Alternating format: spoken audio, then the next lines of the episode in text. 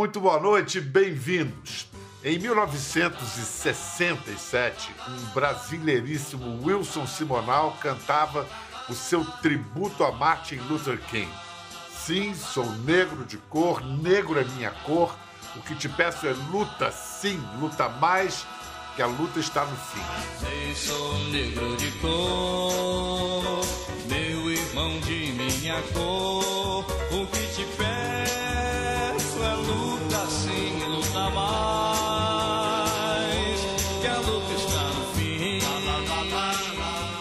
No começo. Exatos 10 anos depois, em 77, o movimento Black Hill saiu dos bailes dos subúrbios cariocas para o grande público. Chegou às novelas, às grandes gravadoras, às rádios populares, tomou o mercado.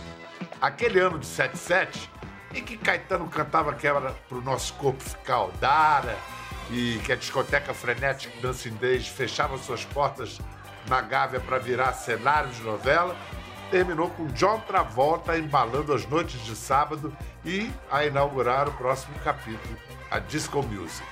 Para conversar sobre esse tempo, tempo em que o Brasil foi mais black do que sempre, vamos conversar com duas vozes que fizeram a trilha daquele momento.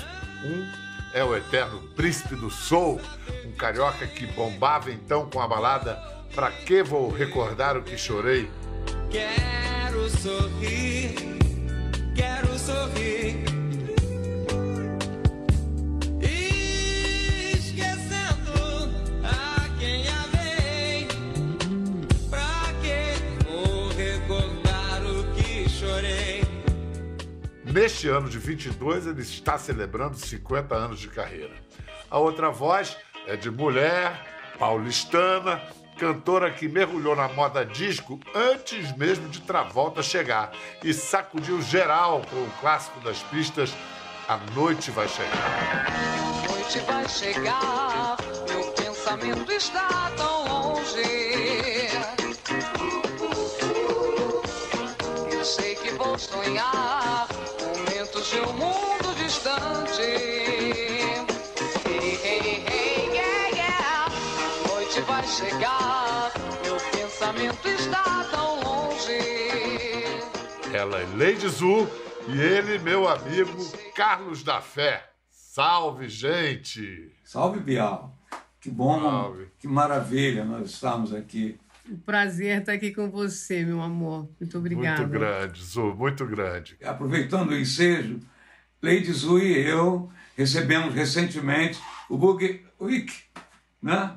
Lá do povo lá do Mano Brown. Puxa vida, que emoção, né, Lady? Um prêmio maravilhoso pela, pelas bases que trouxemos da música negra até aqui, até hoje. Ficamos muito felizes pelas mãos do Brown, do Mano Brown querido, esse ícone, eh, que nos homenageou assim com muito carinho. Muito merecido esse reconhecimento. O Mano Brown é incrível porque ele faz questão de reconhecer os que vieram antes, os pioneiros, como vocês foram, da causa black, da música e social também. Nesse caso, da fé, quem que você acha que foi mais importante como precursor do soul brasileiro? Wilson Simonal ou Tim Maia? São duas vertentes, são duas épocas diferentes. Primeiro, o Wilson Simonal.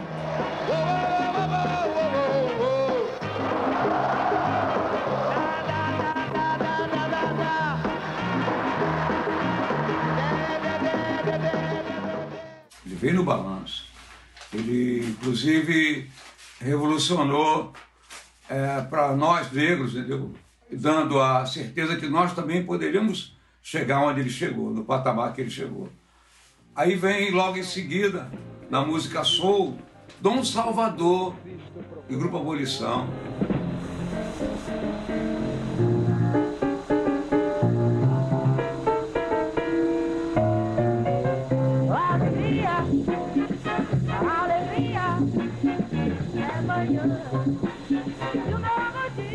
Daqui a pouco, Tim Maia, uh, tudo que a gente queria. Que beleza, que coisa linda.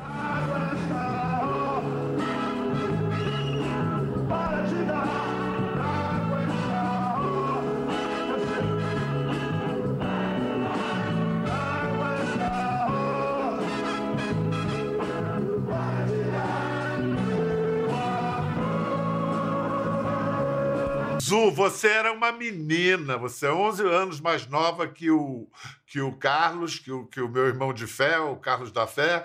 Você era uma menina. Você ouvia mais samba ou ouvia também essa música negra com um, uma pegada mais pop? É, na verdade, eu, eu ouvia o, o que rolava, o que acontecia. E o samba era muito forte também na época, né? Essa música negra nossa, de raiz, o samba era muito forte. Mas, logicamente, né? Quem não ouvia Wilson Simonal, esse grande ícone, quem não ouvia Tim Maia? Era impossível não ouvir. Vamos conversar hoje sobre esse momento de 77 em que a, o movimento da black music ganha o mercado, toma conta da, das novelas e tudo mais. Da fé, da fé já estava na estrada desde o fim da década de 60, já tinha disco gravado com o grupo Fuse 9, dois singles como artista solo. Tim Maia já tinha gravado música dele, cantava na banda do Hotel Nacional. Como é que surgiu em 77 o convite para você gravar um álbum? Foi o André Midani, o André Midani? Foi, começou pela Soul Grand Prix, né? contratada é, lá pela, pela Warner, pela WA, como Dom Filó, o, o Alcione, irmão do Oberdan, né? e o Nirton é, conversaram com o André Midani e com o Mazola, que conheciam uma rapaziada que fazia um som black brasileiro. Né? Nessa altura do campeonato, o que, que, que, que foi junto, é, que nós juntamos na época? O grupo Senzala, que nós tocávamos em Ipanema, na boate do Kid de Castejar, com a metaleira do Dom Salvador. Conclusão, quando a gravadora to tomou por conta, viram que eram dois produtos, a banda um e eu o outro produto. Aí o que, que fizeram? A banda foi a base do meu disco, de 1977, o disco Para Que Vou Recordar, com a música na novela Dona Xepa, a novela das seis, né? Para Que Vou Recordar o que Chorei, e a banda Black Rio, Locomotiva, na, na, na novela das sete.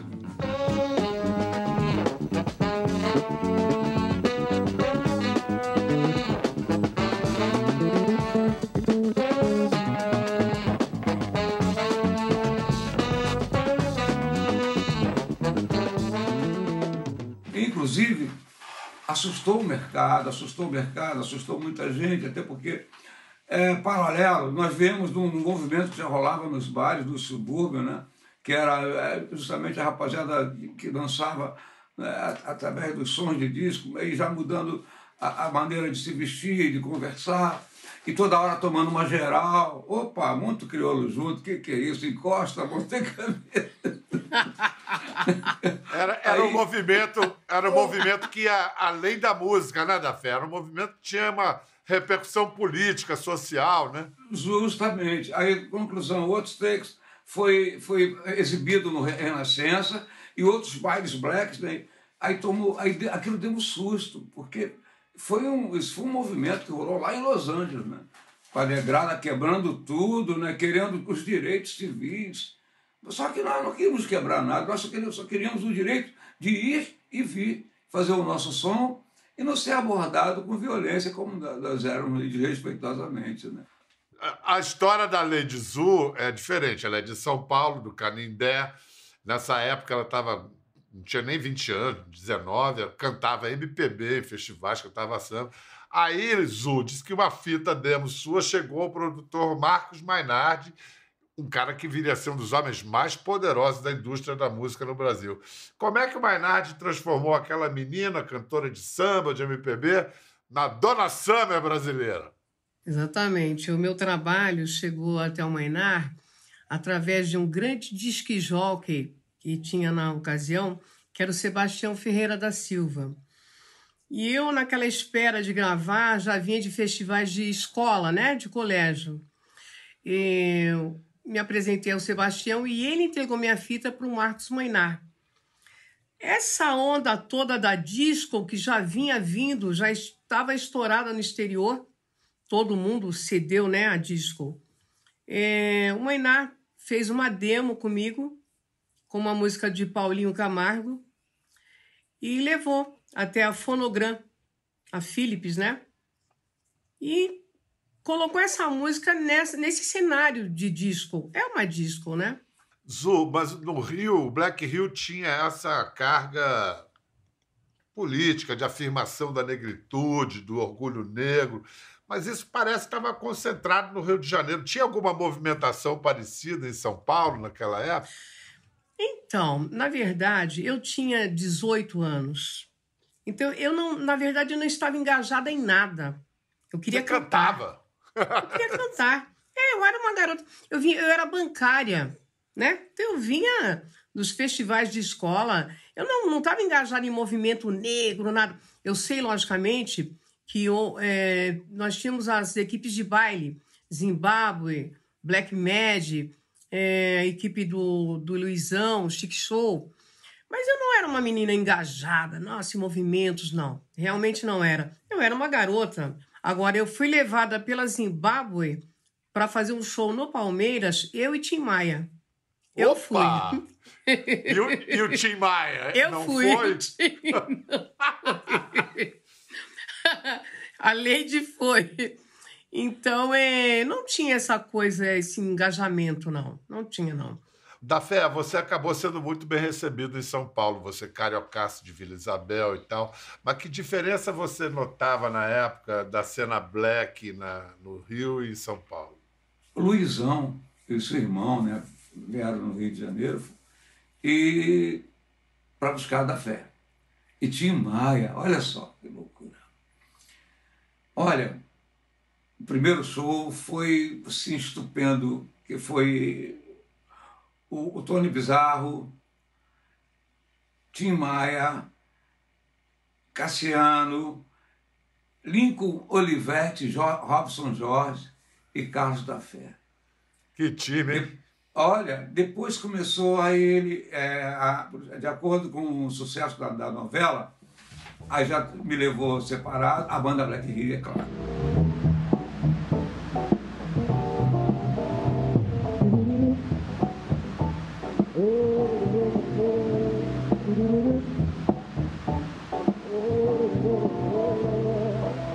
Até surgir a madrugada.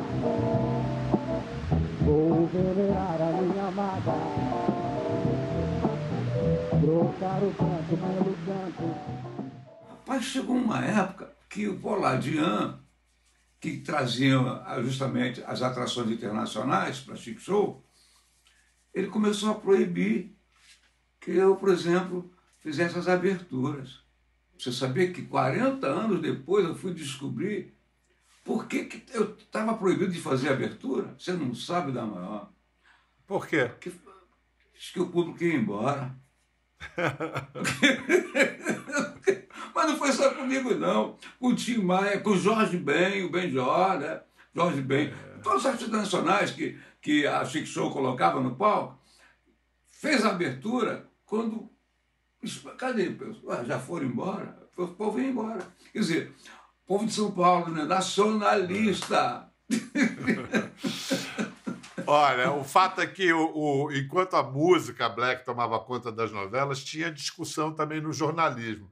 Por exemplo, vamos ver agora uma matéria, uma reportagem que saiu no Fantástico na época, que interrogava o movimento Black Hill.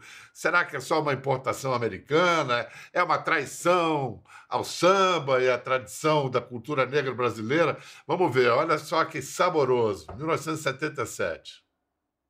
O movimento começou no Rio há seis anos e cresceu muito. E acabou chegando ao velho reduto do samba. O cara que diz que não gosta de samba, samba brasileiro, ele não pode dizer que curtiu alguma coisa na vida. Afinal, existe alguma coisa mais séria por trás disso tudo? Ou esse movimento chamado Black Rio é apenas uma importação do soul music americano? O Black Rio poderia ser um movimento de protesto? A jovem socióloga Beatriz Nascimento acha que não. Em vez de falar na, na, na alienação, o, fundamental seria de- não denunciar, mas realmente ficar atento a todo um processo que vai alijar novamente essa juventude e esses grupos que estão em busca de uma autonomia cultural, de uma busca de identidade e de uma ma- maior, maior resolução dos seus problemas interiores, para ser manipulado novamente, como já está sendo a escola de samba, ser manipulado novamente pelo processo de mercado, pelo processo de, de grande espetáculo, de autoconsumo. Clementina, alguns sambistas dizem que esse movimento de música americana, de música soul, é uma ameaça ao samba. O que é que você acha disso? Ameaça ao samba, não digo sim, é porque o samba não morre mesmo. Mas acho que é uma coisa muito esquisita. Eu acho que os crioulos aqui têm que dar valor ao nosso samba, ao nosso partido alto. E o samba é a nossa alegria e muita harmonia ao som do pandeiro. Esta roda de samba, mostre que é Brasil, eu não sou africano.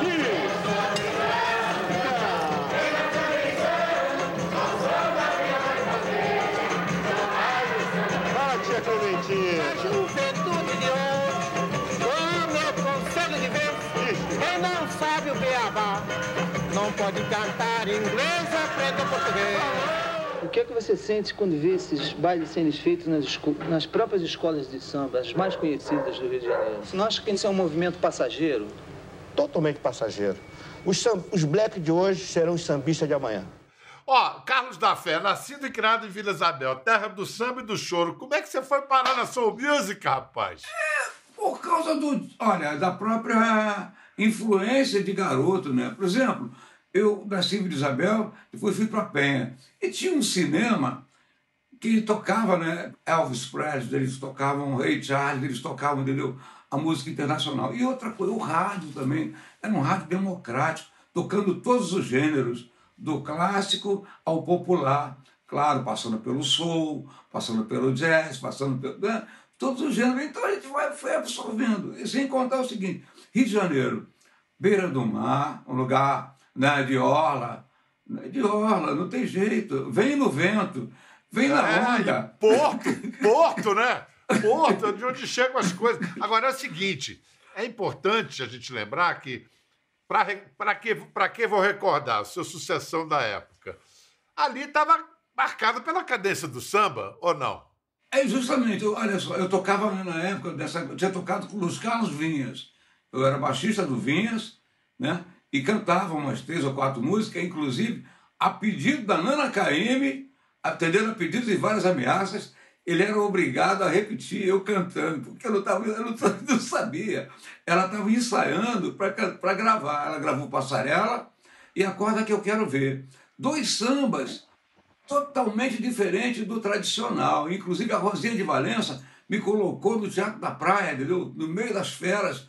Aí um jornalista da, de uma coluna do Jornal Globo falou assim, oh, eis que a Rosinha de Valença chamou um tal de da fé, com a voz esquisita, e com samba também esquisito. Já era o samba soul. Já era. É. Porque não tem a bossa É nova. A, a bossa nova é Claro. filha, né? Mistura com, Claro. com jazz. Jo- Jorge Ben, lá, no, lá na virada dos Justamente. 50 para os 60, ele já estava fazendo isso. Olha, Azul, Azul, a noite vai chegar, tinha tamborim, tamborim no refrão.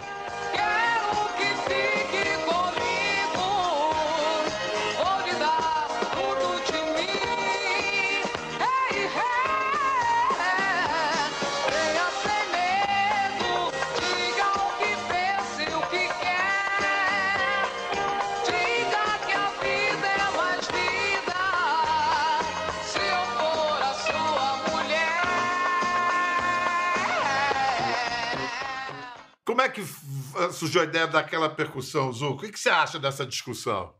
Acho que como a soul music vem até o Brasil, o samba também chega para o exterior.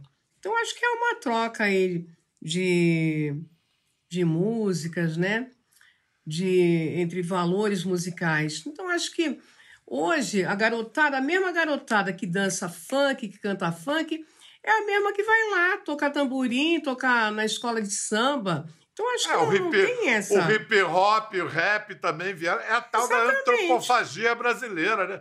Vem aqui, a gente devora e dá uma cara nova. e- Exatamente. É isso. Ah, um detalhe, nós tínhamos a preocupação, inclusive, de abrasileirar aquela, aquele movimento que nós estávamos vendo nos clubes totalmente americanizados. Vamos abrasileirar. Exatamente. E como o Bial me perguntou agora, o, o tamborim da noite vai chegar foi esse toque de Brasil que o Marcos Mainar quis dar na noite vai chegar. Exatamente. O próprio samba soul que eu gravei com o Total Mugabe, que foi o primeiro samba soul que gravamos no Brasil, tinha essa coisa de super Brasil, de samba, de soul. Então, acho que o samba ele está muito ligado a toda a cultura de música negra. Mas olha só, a gente falou muito da importância da- das novelas, né? Nesse estouro de 77, de 78 na música soul brasileira. Relembrando, teve Cassiano, Banda Black Rio e Locomotivas. Para o pessoal da Black Music, essa exposição nas novelas representou o quê, da fé? Ah, representou muito, né? Porque, primeiro, nós quebramos um. um- um- um- vamos dizer assim, um pre- não é preconceito, mas quebramos um estigma, né? Nós conseguimos entrar na trilha sonora da, de, da- de novela dentro da TV Globo. Puxa vida, e, e horário nobre. Ah, eu tenho um até para te falar. 72, quando eu cheguei em casa com meu compacto simples, gravado na Philips, produção de, de Paulinho Tapajós, direção de, de Roberto Menescal, aí eu todo bobo, aí, aí falei para minha mãe, olha, e meu pai, pensa mãe, pensa pai, aqui meu compacto, ó, Philips, Carlos da Fé, minha mãe, Deus te abençoe, meu filho. Aí minha mãe, fa- mas a minha mãe falou assim, vem cá, Carlos da Fé, da fé, sim, sim, a fé está aqui, inclusive aqui o nosso quintal, nossas plantas, papapá, papapá. Mas olha, da fé, Carlos, da fé é lá para suas negras, porque aqui você é o Zezinho do acordeon. Olha, eu gravei na, gravei Philips, gravei na Sou Livre, ela ficou quietinha. Quando eu gravei na Warner, aí claro, em São Livre, trilha da novela, Dona Chico, novela, né? A minha mãe falou assim, agora você é o Carlos da Fé, agora você é noveleira. É isso aí.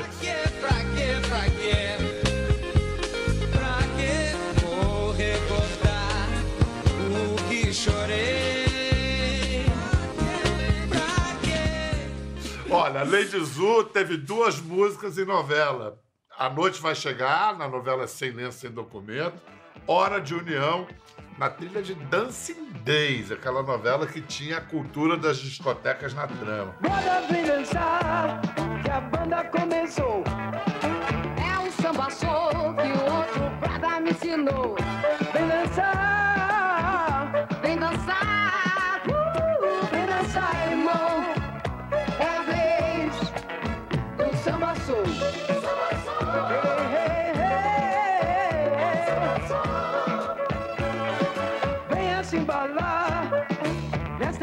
Marcação. É muito importante o clima dessa união.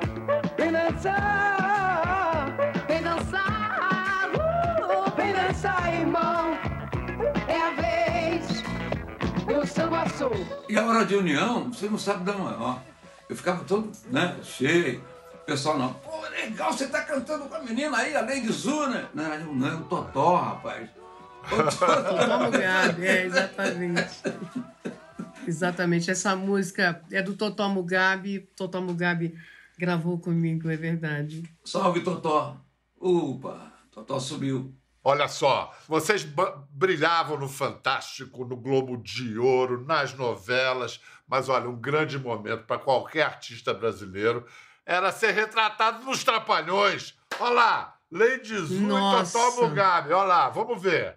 Ô da poltrona, agora vocês vão ter aula de balé, canto, música, balanço, sacudindo poupança, fazendo o que vocês, que vocês nunca viram com dois irmãos da pesada. Com vocês, Lady Tu e Zozó.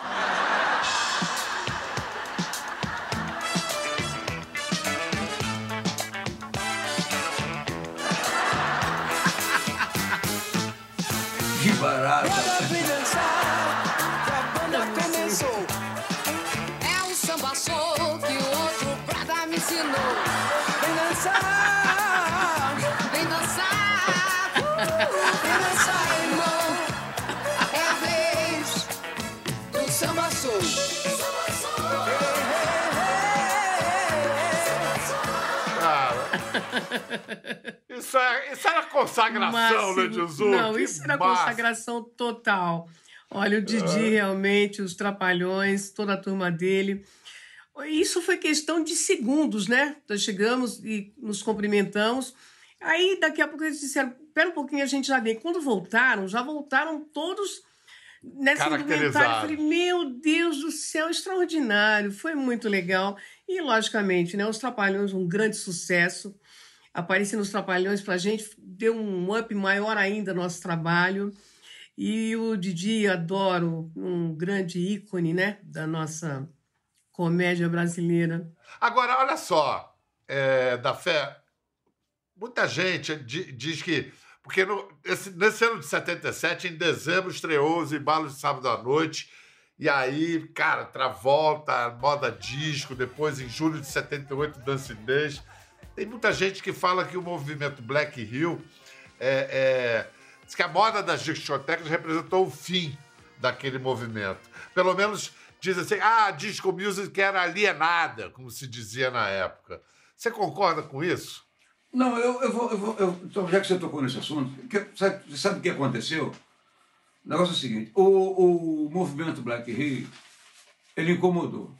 Nós vivíamos uma, a época da ditadura militar, eu, inclu- inclusive, fui militar, certo? Fui fuzileiro naval. Aí, onde o Mazola me chamou, eu tive que mudar.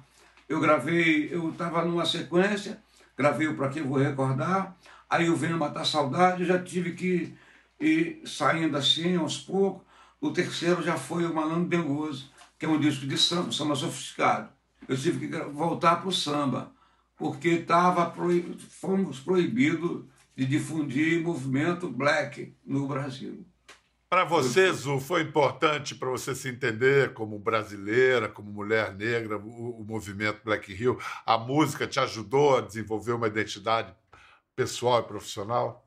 É, é, é como eu te falei, eu não tinha esse engajamento tão grande, né?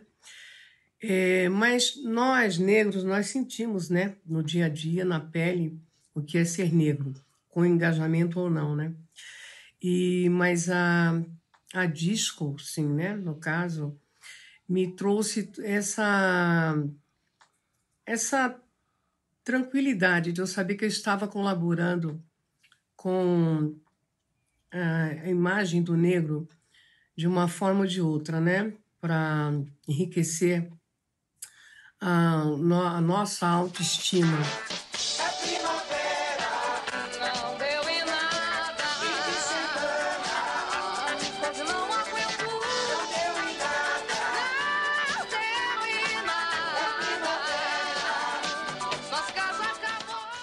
Nedizu, você ficou muito marcada na época como a disco queen brasileira. Quando passou a moda da disco music, como é que você ficou? Então, é, a gente tem que ter consciência de que somos um produto, apesar de trabalharmos com feeling, né? Com o sentimento.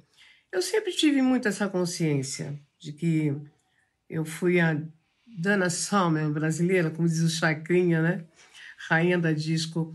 Mas continuei trabalhando em cima do meu nome, porque o nome Lady Zu é muito forte. E eu deixei aí uma escola de, de sucessos. É, como a gente falou, eu tive músicas na novela Marrom Glacê, no Dancing Days, no Te Contei, no Sem Lenço Sem Documento. Então eu tenho muito sucesso.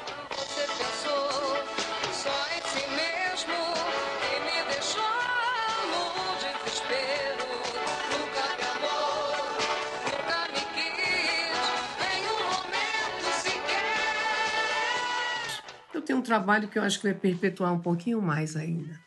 Que maravilha.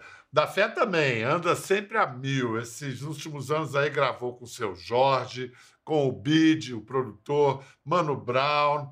E vocês já falaram, foram, os dois foram reverenciados agora na Semana da Cultura Preta do Mano Brown.